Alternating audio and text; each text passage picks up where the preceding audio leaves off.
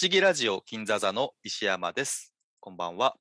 えー今日も前回の続きで、えーベルセルクのおお話をしていこうと思います。ゲストはこちらです。えー、北斗です。よろしくお願いします。よろしくお願いします。えっと、ぜちょっと僕前回ですね、えっと、ベルセルクの1巻から14巻までを、えっと、まあ、駆け足なんですけど、いろいろいろ振り返ってみたんですけど、ちょっといろいろ不安に感じている部分がありまして、こんな感じでいいのかなって、やってみないとどうかなって分かんなくって、ちょっと、はいこう暴走してるんじゃないかと自分でちょっと思ってるんですけど、全然大丈夫です。ちょっとこんな感じで、えーっと、まあ、41巻まであんまりこう、時間かけないように、えーっと、調整しようとは思ってるんですけど、まあ、どうしてもちょっと、えーこういう形が、えーいやー、濃密な漫画っすからね。そうなんですよね。でもちょっと頑張りたいと思います。じゃあ、引き続き、えーっと、はい。14巻の、えーっと、旅に出たガッツのその後のお話から始めたいんですけども、えーはい今回もよろしくお願いします。お願いします。北斗さんも適時ですね。あの、こいつこんなだったな、みたいなのとか、ちょっとあいろいろとちゃちゃを入れていただければ。はい、もちろあ、ん。ありがとうございます。そうだ、高野ダウンが、そのガッツとキャスカーを残して壊滅したんですけど、はい。一人だけ、リッケルトっていう男の子だリッケルトけ生き残ってるんですよね。あの、そはいこに合流してなかったんで、難を逃れてるんですよね。うん。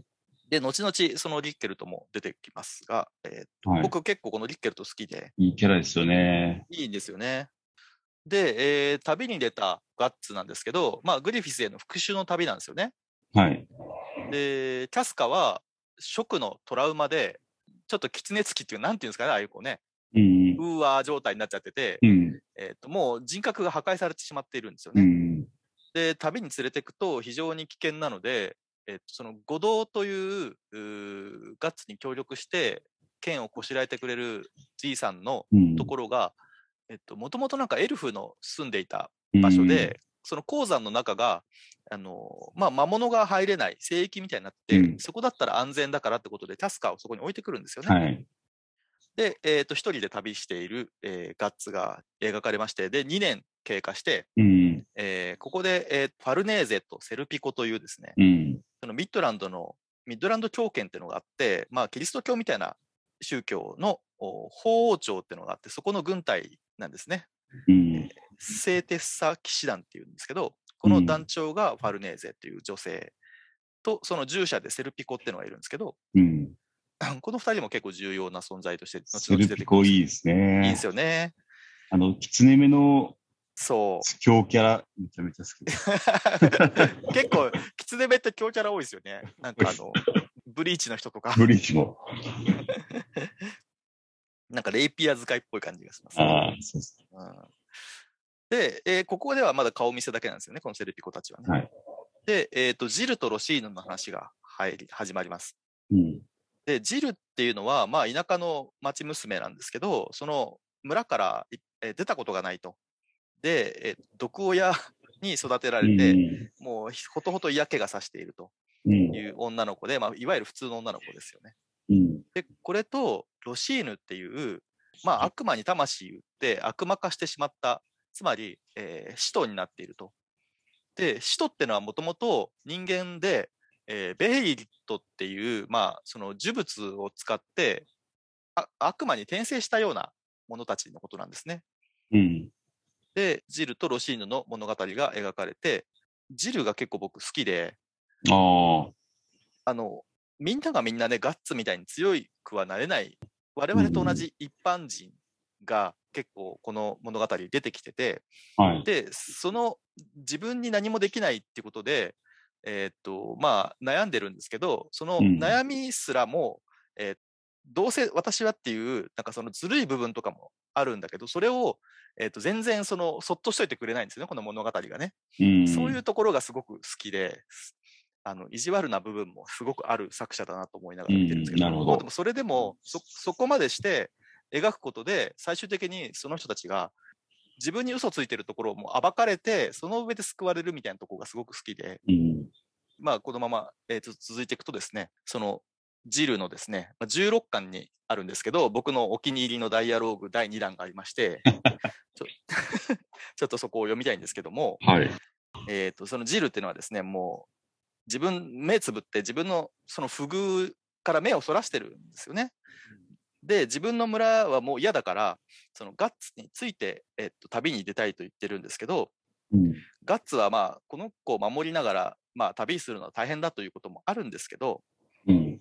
ここじゃないどこかっていうところに行っても、しょうがないと。で、そのここじゃないどこかに行行きたくてガッツについてきたらもっとひどい目に遭うってことをガッツは分かってるから、彼女を突き放すんですけど、その部分がですね、非常にあの意地悪に描かれてるんですけど、うんあ、のガッツのセリフですね。えっと、逃げ出した先に楽園なんてありゃしねえのさ。うん。たどり着いた先、そこにあるのはやっぱり戦場だけだ。いうセリフがありまして、で、うん闇の中に去ってくんですよ、ガガッツがね。うん。ジルはですね、その闇のが去った後、まあ、夜が明けて、そこまでずっと佇んでいて、で、あの人は闇の中へ消えていきました。現れた時と同じように魔物たちを引き連れて、ただ一人私だけが残されました。霧が晴れます。決して消えることのなかった霧が炎に吹き飛ばされて、今、鮮やかな空が覗きます。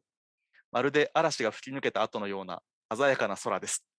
えっ、と、羽はないから、私はこの空を見上げて地を張っていこうと思います。おー。で、まあ、もう泣いて、叫んで、噛みついて、暴れて、あの村でなんとか自分の居場所を見つけてやるっていう強い、こう、成長ををすごく描いてるんですよね。うん。私は私の小さな戦を始めようと思っていますっていうところで終わるんですけど、うん。いやー、いい。いいですね。いいですねなるほど。うん。で、パックがいるじゃないですか、エルフの。はい。この鷹の団編というか黄金時代編にはパックはいないんで、えーとこのガッツが一人旅をすするようになってから、このパックとの旅が始まるんですけど、うん。まあ、ガッツは結構シリアス親父なんで、あんまりはいはいね、あの、緩んだ部分がないんですけど、殺伐としてるんですけど、うん。あの、パックってほぼギャグ要素じゃないですか。はい。でパックがいることによってギャグ要素が150%増しになってて、うん。まあこれは嫌だって人もいるかもしれないけど、この殺伐としたベルセルクの中で結構癒しみたいになってて、いや そうですよ結構僕好きね。なんですけどね。なんか、1、2巻の時から、そういうキャラクターではありましたよね。うんうん。ただ、なんかこう、再登場してからのデフォルメされてるパックそうそうの、そうそう。そのデフォルメのレベルがめちゃめちゃ上がってていいですね。そう、いいんですよね。で、こう、なんですかね、あの、現実世界の言葉忘れちゃいました。えーっと、なんか次元流とかなんかいろいろ出てきて、そのなんかあ、あ、わかります。はいあの、メタ、メタっぽい。そうそう、パメタっぽい描写がね、そうそうそうそう。そういうのもなんかこう、おお結構僕は好きですね。結構敵もそういう技使ってきて、はいはい、はい。なんか、変なノリ見せますよね。うん、見せますよね。あのー 結構変なあの敵キャラとかも出てきますよね。そうそうであちょちなみに14巻には、えーとはい巻末に読み切りがついてて、ああ、えそうですね。ーとベルセルクの前に、えーと読み切りで書いたベルセルクが載ってまして、もうこの時点でほぼほぼベルセルクだなと思って読んでたんですけど、もう出来上がってるなと。出来上がってます。うん、で、えーっと、そのロシーヌ編が終わりまして17巻で、キャスカを置いて旅に出たガッツが、えーっと、どうもキャスカにの身に何か起きてるってことで、急いで五道の鉱山に戻るんですよね。うん。で、ここもですね、戻ってみると、キャスカが一人でどっか行ってしまったと、見失ってしまったと言って、えーいうことで、いないんですよね、戻ってみると。で、リッケルトがいるんですけど、リッケルトは、その探しに出ることもなく、その場にいて、ガッツはそれに対してすごく怒るんですよ。うん。なんだけど、その五道とか、まあ、五道の、えっと、義理の娘、義理の娘 っていうか、拾った娘でエリカっていうのがいるんですけど、うん。このエリカをお守ることが必要なので、リッケルトはそこから出れないんですよね。守るものができてるので。で、えっ、と、そのリッケルの生き方をを見て、ガッツはちょっと反省しまして、うん。このあ部分も僕いいなと思ってて、うん。それで、ガッツから見たリッケルトの描写で、2年人が変わるには十分な月日、俺が憎しみ続けている間、リッケルトはこれをって言って、リッケルトは刀鍛冶を、えっと、やってて、うんたくさん剣を作って、その、ゆ丘に刺してるんですよね。うんそれが死んでしまった仲間たちの墓標だって言って刺してるんですよね。うん。で、仲間の死を受け入れ、弔い、新しい生き方を見つけて、こいつらしい健やかな強さでって言ってて、うん。なんか、そのリッケルトは本当、それまでなんか子供っぽいキャラで、なんか未熟な感じに描かれてるんですけど、実は成長していて、うん。ガッツはただ単に剣を振り回してただけなんだけど、うん。その悲しみを受け入れてその先に進もうとしているリッケルトを見てちょっと反省するっていうか、うん。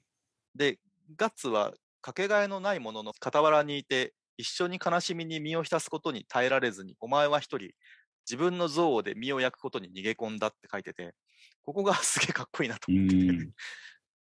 で、それに対してのリッケルトの生き方で反省すると。で、しかもリッケルトはですね、すごく、えー、と手先が器用で、ガッツの義手とかボウガンに工夫とか細工をうん。施してるんですよね。うん。あの、007でいう Q みたいな 確かに。存在になってて、でも、やっぱりガッツにはですね、自分しかその職の中に、職を見てこなかったんで、誰にもわからないと自分の苦しみはうん。思うんですけど、自分のその黒い炎が、まあ、どす黒い像が自分を焼いていて、それが前に進ませるんだっていうんですけど、でもなんかそれだけじゃないってことに気がつく、始めるんですよね。うん。で、あの日々のかがり火はまだ胸を焦がしているっていうセリフがあって、えっ、と、そのキャスカという、えっ、と、か細いかがり火が自分が黒い炎に飲み込まれるのをギリギリ踏みとどまらせているんじゃないかってことに気がついて、うん。えっ、と、自分はまたキャスカをお置き去りにして旅に出たってことで反省しまして、うん今度は、えっ、と、キャスカを守るために旅に出ることを、えっ、と、選択するうんですね、この後。で、キャスカを探して、今度は、えっと、アルビオンっていう聖地に向かうことになります。うん。で、ここからですね、モズグズ編が始まりますあね。あ。いいですね、もずもず。そう。えっ、と、聖地アルビオンっていうところがありまして、まあ、この、えっ、と、ベルセルクで描かれる、その、一般の人にとっての神様って、あの、あんまりこう、救いにならないんですよね。なんかうん。その、教会自体もすごい権威主義で、うん。なんか人を あんまり救ってない感じがすごくするじゃないですか。確かに。なんか締め付けばっかり知ってる感じで、うん。なんかね、あの良くないものとしてすごく描かれてて、で、魔女裁判が行われてるとうん。いうことで、えーっと、その辺から結構陰惨なことがいっぱい 描かれていくんですけど、はい。えーっと、18巻でですね、えー石泥が登場します。うん。で、えーアルビオン編が始まって、えーで、実はですね、9巻に登場していた、えっ、と、シラットっていうクシャーンの人たちですね。うん。クシャーンのキャラクターが登場します。で、クシャーンっていうのは、この、えっ、と、ミッドランドというガッツたちが暮らしている国と戦っている、なんか、インドっぽいそうですね。異教徒みたいな感じで描かれてて、うん。どうもミッドランドよりも、えー上回る戦力を持ったクシャーンっていう存在がこの辺からちょっとちょいちょい出てきますね。うん。で、この時にはまだその影で暗躍してる感じで描かれてまして、で、そのアルビオンに画面が戻ると、えっと、ルカっていうですね、えっと、娼婦のお集団、つってもまあ5、6人なんですけど、のうん。まあボスですね、の、えっと、ルカっていう女の子と、えーそれからニーナっていうですね、えー子が出てくるんですけど、またこのニーナも良くて、はい。小ずるい小市民というか、をお描くことで、まあ、やっぱりガッツとかグリフィスにはなれない我々を代表するキャラというか、はい。普通の人々が描かれていまして、で、またうんファルネーゼとセルピコが再登場します。で、このファルネーゼとセルピコも、まあ、セルピコはね、あの、ともかくファルネーゼっていうのも、その、幼少期からですね、普通の、その、金持ちの家で生まれてるんですけど、やっぱわがままに育ってて、うん。誰からも理解されなくて、で、神様にすがってるんですけど、そのすがり方が、あーただ単に、その、えっと、置物のお十字架に祈りを捧げれば、とにかく救われるっていう感じの形式的な宗教観に、はいえー囚われてまして、はいで、まあ、非常にか頭の固い人間としてまず描かれるんですよね。うん。で、えー19巻で、セルピコとガッツの戦いっていうのが描かれます。うん。これが崖のすごい細いとこ足場で、セルピコが待ち構えてるんですけど、ここは本当にううまいなと思う描写で、はい。すごいですね、あそこ。うん、あそこいいですよね。うん。で、えーっと、このアルビオン編になってからちょいちょい現れてるんですけど、えっと、完璧な世界の卵っていう存在が出てうきます。ん。で、これも結構重要なんですけど、めちゃめちゃ重要まな。あ、あれ一応人なんですよね。はい。ちょっと変わった形の人で。なんか、ここから、あれですよね、あの、グリフィス、もう神に近いやつを、ゆえ強いと言っても人間のガッツがどう戦っていくんやろうなっていうところに、なんか、こう、ちょっとこう、日差しが見える展開にそうですね。感じさせていくような展開になってきますね。そう。で、20巻で、どうも、このアルビオンで行われていることが、あの、例の食をうん模したイベントが起きようとしているってことが分かってきて、うん。で、その完璧な世界の卵っていう卵型の使徒が、うん。その、ガッツとキャスカの例の胎児うん。と合体して、新たな世界っていうのを付加することになるんですよね。はい。で、21巻、その絶望的な状況の中で何かにすがる神に祈るしかない人々と、その手に持っているもので何とか生き延びようとすると、知恵を絞るものの対比が描かれてて、うん。まあ、ガッツもそもちろんですけど、ルカっていうその、娼婦の、えーいいキャラしたお姉ちゃんが、うん。は非常に生きる力が強くて、その、まあ、生き残る者と信じてしまう者たちとの、えっと、対比が描かれます。うん。で、フェムトになったグリフィスが受肉して、うん。その写し世に転生します。肉を持った存在として。うん。で、新グリフィスが、えっと、爆誕しますね、ここでね。ここから、すごいですよね。すごい展開ですよね。そうですね。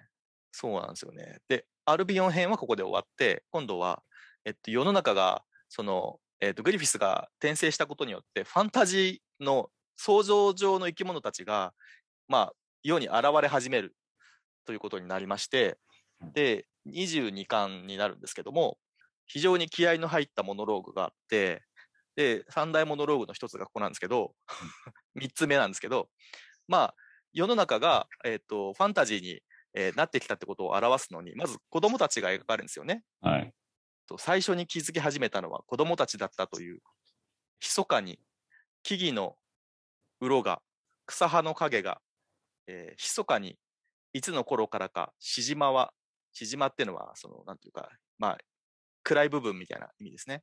うんただ、しじまであることをやめていたっていう。で、老人が子供たちに聞かせる昔話のように、まるで昔からそうあるべくしてあったかのように、しじまには確かに何かが息づいていたっていうモノローグがありまして、このしじまっていう言葉がすげえかっこいいなと思って、まあ、これ読んでる頃まだ20、20歳ぐらいですから、かっけえなと思って。で、えー、五道のところにキャスカを連れて、ようやくガッツが戻ってきます。で、剣の丘っていうね、そのリッケルトが作っている剣を、えー指している、えー丘に、グリフィスがあろうことかいるとうん。いうことで、再会することになるんですね。うん。その肉を持ったグリフィスはもうガッツのことは何とも思ってないうん。らしくて、うん。えーっと、どうやら自分は自由だと。もうガッツというトラウマは全然僕にはないですっていうことを言ってきて、で、うん。そのかつてのえー同じ姿、同じ声でそれをうガッツに語りかけることがもうガッツには我慢ならなくて、めちゃめちゃ怒るんですけど、ゾットに邪魔されちゃうんですよね。うんそこで、まあ、す去っていくんですけど、グリフィスたちは。でも、その、グリフィスのその受肉する元になった胎児、やっぱりそのうん。ガッツとキャスカの子供の影響で、少しなんかやっぱ胸が高鳴るものがどうもあるみたいなんですよね、グリフィスにはね、この時ね。うん。うん。で、えっ、と、そのゾットのせいで、その例のキャスカの安全地帯の行動が壊れちゃって、うん。そこにはやっぱりキャスカはやっぱ入れないってことになって、やっぱりじゃあ旅に出なきゃってことになっちゃって、パックの、なんていうんですかね、故郷のエルフの島うん。エルフヘルムっていうのがどうもあるみたいで、そこへ向けて旅に出る。ですね。今今度はキャスカと一緒に、えー、と2人で旅に出るんですけど、ここからはですね、そのやっぱ、キャスカっていう、まあ、枷をお連れたまま、その夜、夜通し、その妖魔に襲われることで、ガッツがやっぱ精神的に参ってきちゃうんですよね。うん。で、どうもこれはやっぱ厳しいっていうことで、ね、ちょっと弱音を吐き始めるんですよね、ガッツがね。うん。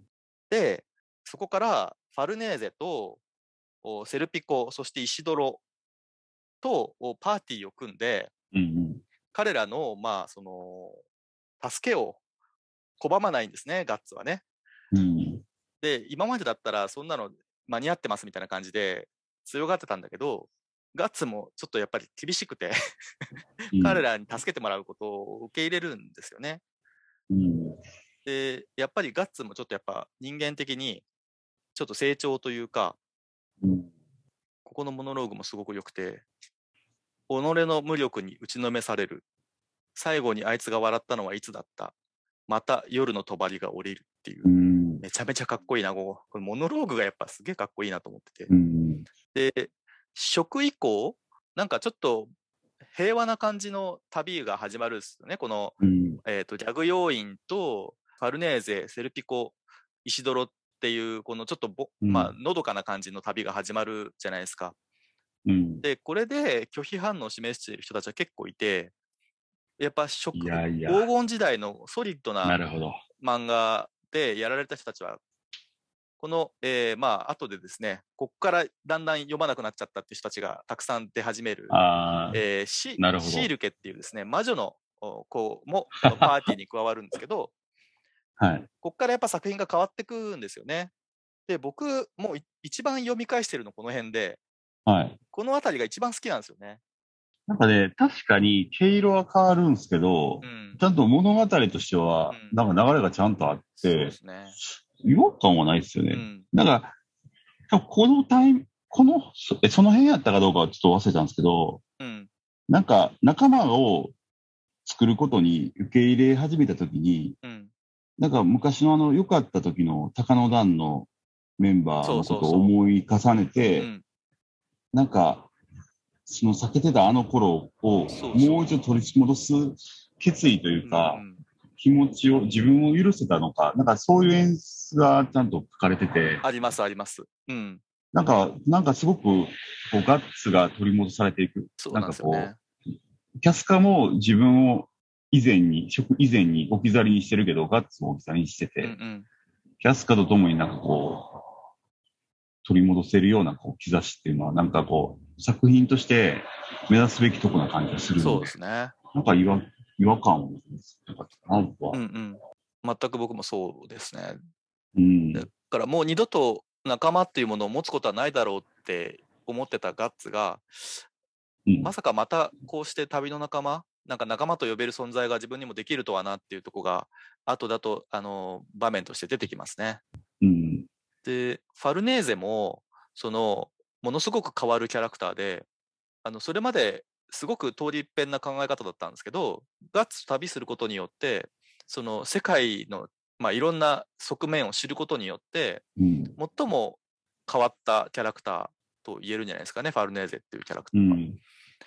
とか、まあ、セルピコも感情とかをおファルネーゼと,、えー、と生きてきたことで、えー、となくすことでが処世術だったんですよね、彼のね。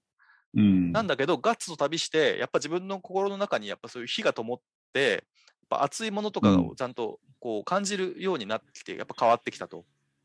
うんで、変わっていくファルネーゼを、えっと、苦々しく思思いつつも、どこかやっぱ嬉しかった部分もあったりして、なんか、その子供の頃から全然目的が変わってないグリフィスに対して、ガッツ一行はみんな成長していく過程があって、そういう対比もあるのかなと僕は思ってるんですよね。うんなるほど。ううんん。まあ、石泥もただの跳ねっ返りだったんだけど、守るために地道な努力をしてったりとか、うん。まあ、口口は悪いんだけど、ちゃんとなんか感じていて、その成長していくとこはやっぱありますよね。うん。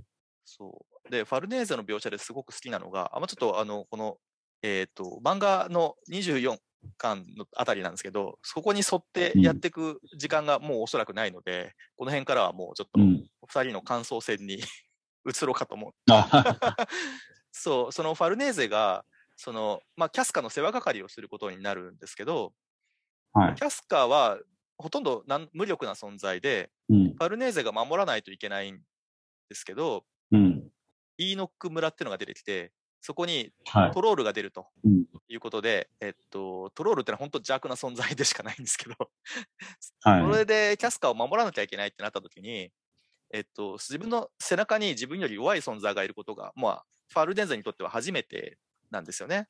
うん。で、普段だったら気を失ってしまうかもしれないんだけど、自分より弱い存在が自分の背後にいることによって、気を失わずに戦うことができるんですよね。うん。で、その、本当だったらしゃがみ込んでしまいたいんだけど、その背中のぬくもりが自分にそうさせてくれないと。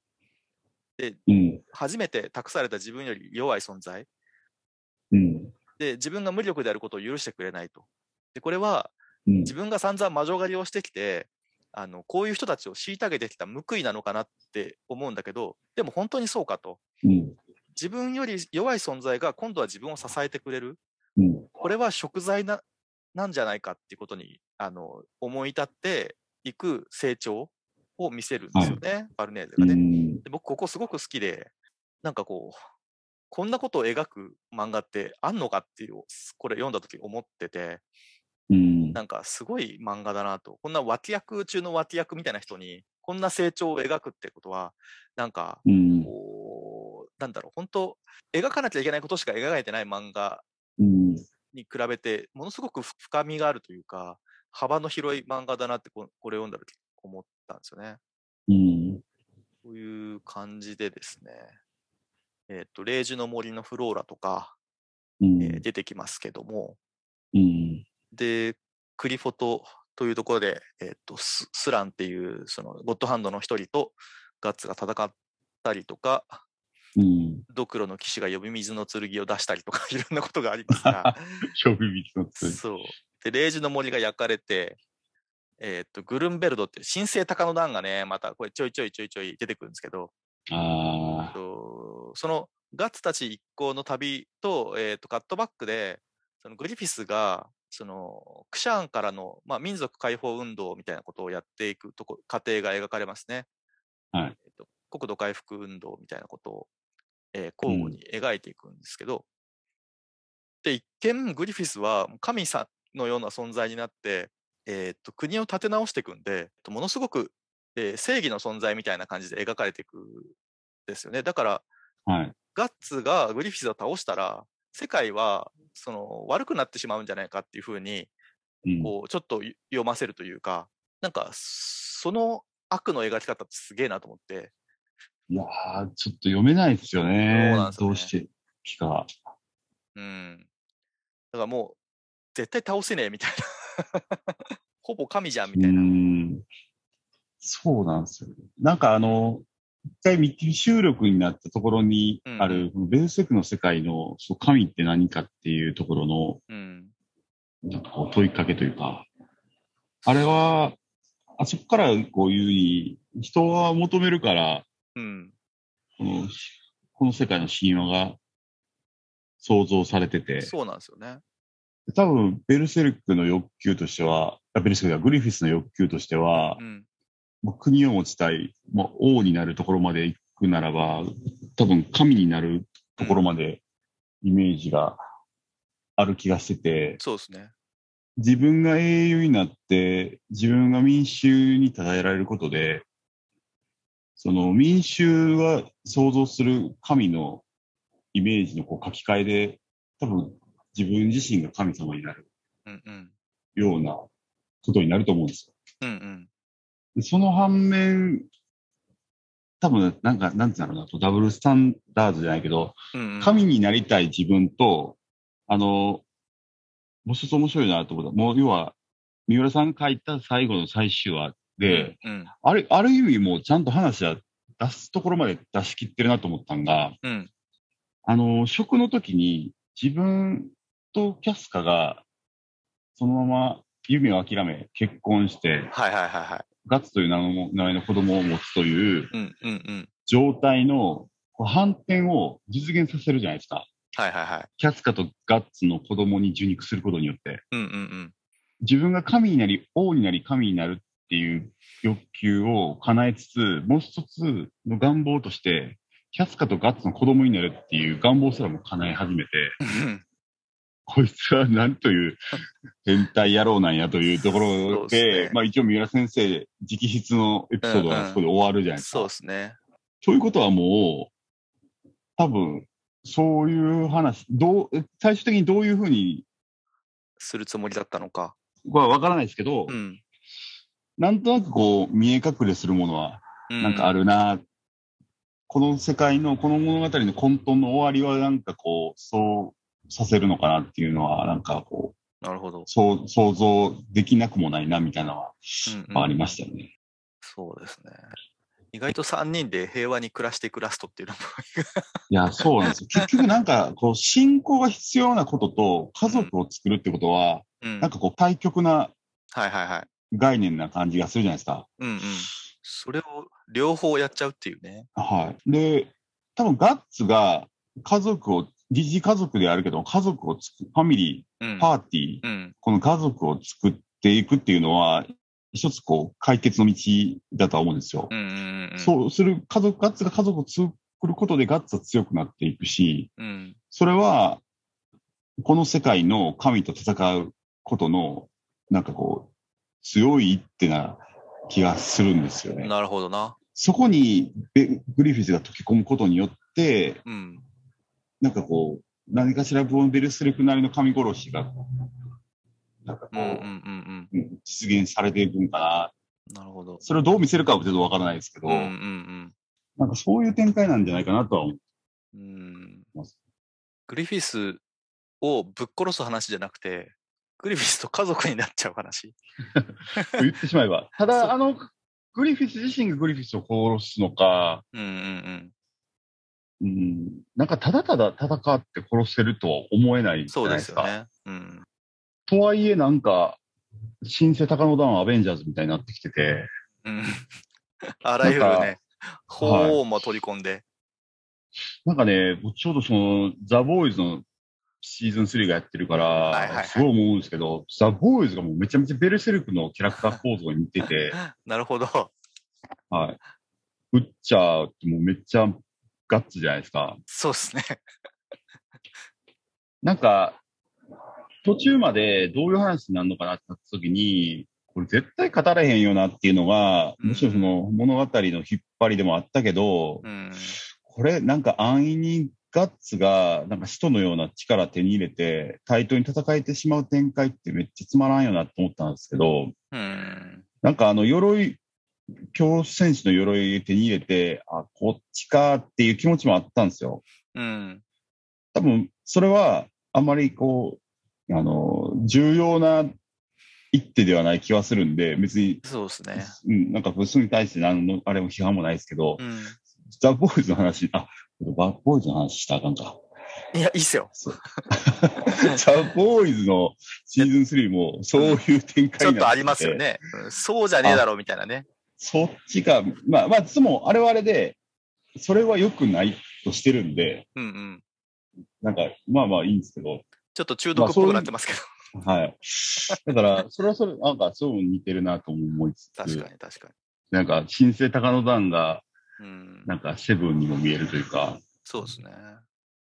一見いいように見えてるけど、みたいはな。だからなんか、その辺は、なんかこう、信念のないクズと信念のあるクズみたいなところが全然違うんで、うんうんうん。うん、なんかもう全然話としては全然違うものになると思うんですけど、まあ構造と解決方法、たどり着くテーマみたいなのはなんかこう意外と似たりするのかなとかうんうんうんも思ったりとか、あと、なんかね、僕やっぱ仮面ライダー世代、ブラック世代なんですけど、おー。めちゃめちゃ仮面ライダーブラックっぽいなって思うところがあって、うんうん。まあまあ、あの、要は、ガッツは南光太郎で、グリフィスはシャドームーンってことなんですけど、ちょっと疎いんですけど。ああ、そうです。あ、すいません。いや、大丈夫。ライバル、はいはいはい。シルバーのライバルがいるんですよ。なるほど。同じ仮面ライダーで。なんか、見覚えはあります。はい。なんか、で、主人公は黒い仮面ライダーでみたいな。うんうん。なんか、もう、人たちも、僕も怪人的だし、うん。何か違う生物の、なんかこの、エッセンスが入ったものに変身するみたいな。で、そうなんだ。あ、あの、あれですね。うんうんあの、仮面ライダーの怪人自体が、なん、うんうん。例えば虎の怪人とか、うん雲の怪人とか、人間が改造されて、拡張されて、能力が拡張されて、はいはいはい。違う、せなんか違う生物を模したうんうん。形態に変身するとか、変身しているものに。としてそう登場して、うん。で、まあなんかこう自分の欲望のまま暴れるとかっていう展開は、まあよくあるんですけど、うんうん。あの、ベルセルクの人も結構そういうそうですね。感じだし、なんかカブトムシの人とか、はい。もうなんかもうまさにそうこういうゴッドハンドからなんかこう与えられて、種を与えられて、うん。それを求めに自分の欲望を叶えるがごとく、そういう形態になんかこう変身するみたいうん。な。なんかそういう展開も、人の一般人とかが、なんかそういう怪人になる展開とかも、こう仮面ライダー的なところもあったりとか、はいはいはい。もうもうあの、強戦士の、甲冑？あの、甲冑ができた時とかもうほんともろにうん。仮面ライダーな感じそうですね。見た目はバットマンみたいですけどね。あ、確かに。メンターがドクロの騎士みたいなのも うんうん。結構ね、仮面ライダー的要素なんです。よ。なんかあの、そうなんだ。もともと石ノ森章太郎先生が仮面ライダーの前に書いたのがスカルマンっていうドクロの戦士で、いはいはい。はい、だからこう、骸骨がなんかヒーローってどうなのって言われてみたいなうんうん流れがあるらしくて、うんであ、今の仮面ライダーの形になったらしいんですけど、でも黄金バットとかね、はなんか前例はありそうな気がするけど。い。うんうん。なんか、それを、そういう石森章太郎エピソードを取り入れて、実際に作品の中で反映したんが、なんかね、仮面ライダーダブルっていう、結構最近の仮面、割と最近の仮面ライダーで、あの、菅田将暉が出てた。作品なんですけど、それは、主人公たちの前に活躍してた、なんかこう、人知れず戦ってた戦士が、ドクロ。のヘルメットをかぶった仮面ライダーみたいな設定があって、うんうん。なんかこの辺の関係もたまたまかもしれないですけど、もうめちゃめちゃドクロの騎士となんかこう、すごくこう、似通ってて、そうですね。あの、全世代があるみたいなのみんな好きですよね。僕も好きですけど。はいうんあの、大の大冒険とか。なんか確かに、アバン、アバンスです。そうそうそうそう。だからすごいね、仮面ライダーっぽいなっていうのもあって、なんかそういうのもこう、グッとくるとこかなってなるほどな。してます。あとは、あれですな。大事なことをあれすると、その、まあ、だいぶぐーっと物語が進みまして、最新刊になると、なんとキャスカーが、あの、まあ、復活というか、うん。えー正気を取り戻したタスカっていうのが、まあ、三浦先生があご存命の間に描かれたことはすごく大事だったなと思って、もし、もっと前に亡くなってて、そのスタジオ画家の方たちと、えっ、と、森先生の監修で、あのー キャスカ復活の段が描かれていたら、同じ描写だったとしても、やっぱり、本当にこうだったのかなって思っちゃうじゃないですか。確かに。う。うんん。だから、何年越しですかね、96年に職があったわけだから、もうほとんど、え？?30 年、25年ぶりぐらいにキャスカの復活が描かれたってことで、まあ、まあ、なかなかの、なかなかの衝撃っていうか、なかなかの、こう、興奮しましたね、キャスカのが正気に戻った時には。で、なんか、す復活してすぐに、やっぱりトラウマがあったから人格壊れちゃってあであって、トラウマがその、まあ、修復されて、えーと復活したっぽいような描写もあったんだけど、やっぱ負荷がかかってて心に、すぐキャーみたいな感じになったじゃないですか。はい。で、おい、やめてくれとこっちは思う思うんだけど、まあ、ガッツと距離を取ってれば大丈夫っぽい感じなんですけど、まあ、今後ちょっとどうなるかわからないんですけど、うん。まあ、できたら、できたらみんな幸せになってほしいですけどね、ガッツにもキャスカにも。そうっすよね。だから、あの森先生監修で、そのし新作が描かれるってことを知らなかったとき、その、三浦先生が亡くなってからの1年間で、その41巻っていうのが発売されて、キャスカはまあ復活して、謎の子供の正体もまあ明かされて、一応三浦先生が描いた部分が終わっったじゃないですか。はい。だからもう正直言って、もうここで終わってももういいかもしれないって僕ちょっと思ってて、うん。だってもうあそこで終われば、ガッツはもうあのエルフフェルムを出ずに、うん。永遠にあそこでみんなでね、家族として生きていくんだったら、なんか悪い奴らはあそこに入れないわけだし、はい。もうなんか、しあ、ちょっと幸せでいいかもしれないってちょっと思っちゃったところは僕は正直ありましたね。まあ続きが描かれる方が嬉しいですけど、うん。なんかちょっとそんなところはあったけど、うん。今後、その、描かれる続きの中で、なんか、北斗さんは望むことはありますか？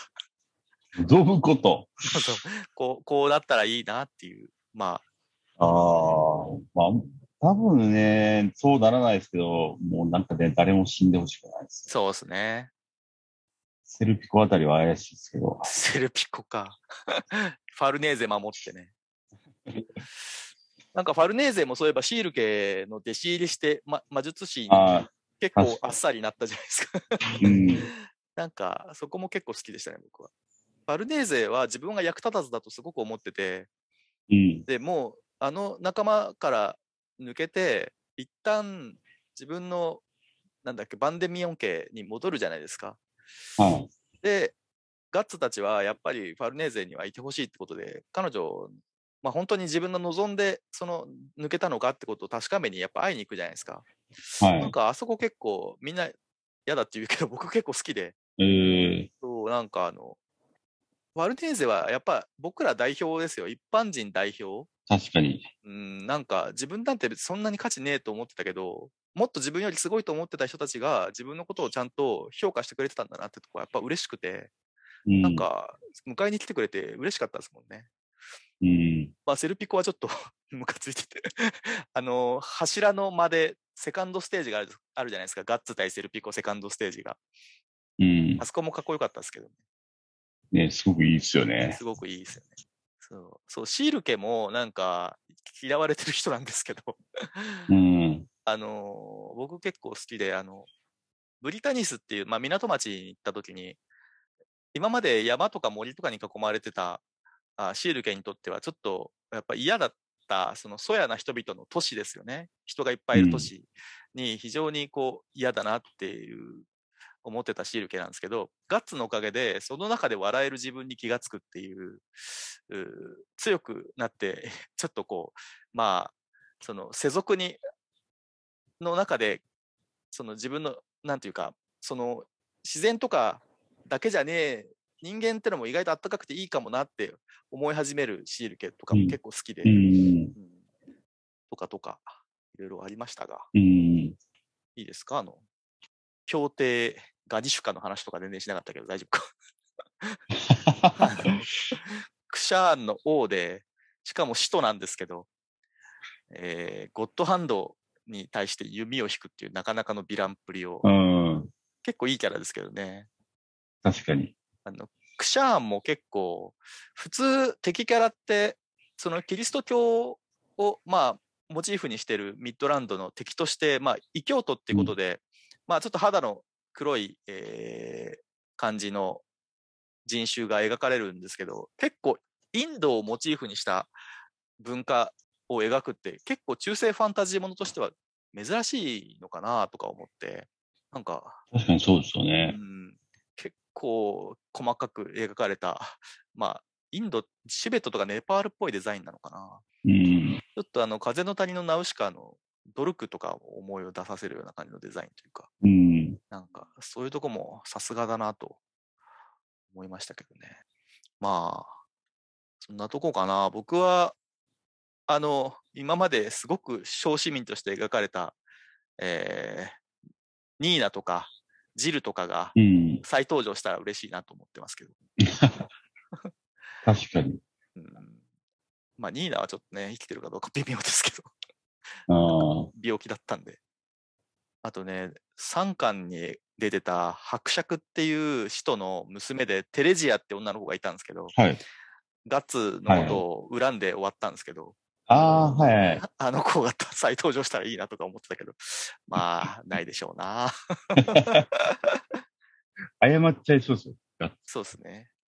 今だったらね。うん。まあ、ということで、あの、好き勝手に、あの、モノローグの朗読とかをしてきたんですけれども、はい。えーそろそろお時間なんですけど。いやー、でもやっぱめちゃめちゃ面白いですよね、読み返しても。すごい作品ですね。うん。やっぱなんか黄金期とか、うん。なんか今更ながらゲームオブスローンズみんな見てたんです、見てるんですけど、うん、そうですね。うんうん。なんか見、見て、みそれを見て、で、ベルセルクも読み返して、うんうん。あの、黄金期のところとかも全然作劇負けてないなと思うし、はいはいはいはい。すごいこう、人と、こう、国と、うん。この、戦争がしてて、せ戦争があって、うんうんうん。やっぱそこの、こう、戦い、戦の感じとかも、そうですね。まあ、漫画やから、ね、こういう作品も日本から出せるんかもしれないですけども、うん。それを実写でやれてるまあそうですねゲー。ムオブスローンズもすごいし、やっぱそれだけね、世界で評価されてる作品に、作劇としては全然、地形を取らないですもんね。本当に負けてないな。はい。めちゃめちゃ面白いですよね。あの、本当に食が起こるところまでの、あの、こう中、そうですね。うんうん。中世の、ああいう、なんていうんまあ、ですか、まあファンタジファンタジーっていうんですかね、あそこまでの、もちろんそれね、食は食で面白いし、それ以降も面白いですけど、うんなんか黄金期のあの、ー。なんていうんですか、もうこう、物語って本当にすごいですよね。すごいですね完成度が高い。うん三浦先生には本当ありがとうございましたと言いたいですね。はい。で、ススタジオガガの皆さんと、ですね。えー森先生にはよろしくお願いしますと。いうことで。もうどんな形でもいいんでね、そうですね。無事ね、うん完結してもらいたいですねそう。ですね。もう読ませていただきますということで。はい。最後にですね、またあの漫画の話をおーしたいと私が思っていまして、で、はい。まあ私の中で、えー人生的に大事な作品である、えーもう一本のお漫画がですね、次回また北斗さんとお願いしたいんですけども、はい。えー機動警察パトレイバーです。北斗さんってパトレイバーは読まれてる？僕、いや、アニメではいはいはい。ちょろっと見たそうなんだ。ぐらいですかじゃあちょっね。と無理強いをしてしまったな。いやいやいや、でもでもなんか、下調べで、はい。いや、こんながっつりメディアミックス作品やったんやなって知らんかったっすね。そうなんですよね。うんうんうん。まあだか、ら、なんかもともと結城まさみさんの作品としてあって、はいはいはい。結城まさみって僕の時代何やったかな？じゃじゃ馬グルーミングアップとかそのぐらいかな？その前かもしれないですねそ。の前か。でもね、パトレーバーの次がじゃじゃ馬。まあ、厳密に言うと、なんだっけ、なんとかあの、短いく打ち切りになっちゃったやつとかもあるんですけど、うん。ああ、あとあれか、えースワンバーディーとか。あ、バーディーもそうですね。一旦、一回目のバーディーがあって、長期連載はその、ああの、じゃじゃ馬の後にやってるんですけどね。う。うんん。そうそう。まあ、そんな話も、トレイ、うん、あ、そうです次ね。回できたら。そう。はいあのメディアミックスの先駆けですね。あれ、原作が漫画じゃないんですよ。あのね、ー、そう、そうなんですね。いろいろありましただから、うんエヴァンゲリオンもこの系譜になるんでしょうけど、そうですね。こんながっつりそうやったなって思わなかったですね。普通に漫画が原作が、漫画原作があってって思ってました。うんうんうんうんそうなんですよね。まあ、そんな話も、えー次回できたらなと思ってますんで、またちょっと1ヶ月ぐらいかけて、はいでこの、この、今回みたいな方式はちょっと、あの、パトレーバーではしないと思いますけど。はい。そう。まあまあまあ、どんな形になるかちょっとわからないですけども、えーはいやりたいなと思ってます。えっ、と、あとですね、いつか、アキラの話をできたら、もう僕はもう、金座座ラジオはもう、一旦上がりか、嫌いやりましょう。アキラのカロリー半端ないと思うんで、そうですね。でアキラだったら、もうえっ、と、俺も出してくれっていう方がいらっしゃったら、ぜひぜひ、いやーいっぱいいるんじゃないですか。それはそうでですよね。す。はいご連絡いただければ、やりたいですね。ということで、いや、もういいですね。うんはい。じゃあ、じゃあ、まあ今日は遅くまでありがとうございました、北斗さいえいえ、とんでもないん。です。なんか僕ばっかありがとうございますりあれしてて話足りなかったかなと思うんですけど、そんなことです。じゃあ次回もよろしくお願いしますということで、はい。お願いします。ここまでお送りしたのは石山と北斗でした。ありがとうございました。ありがとうございます。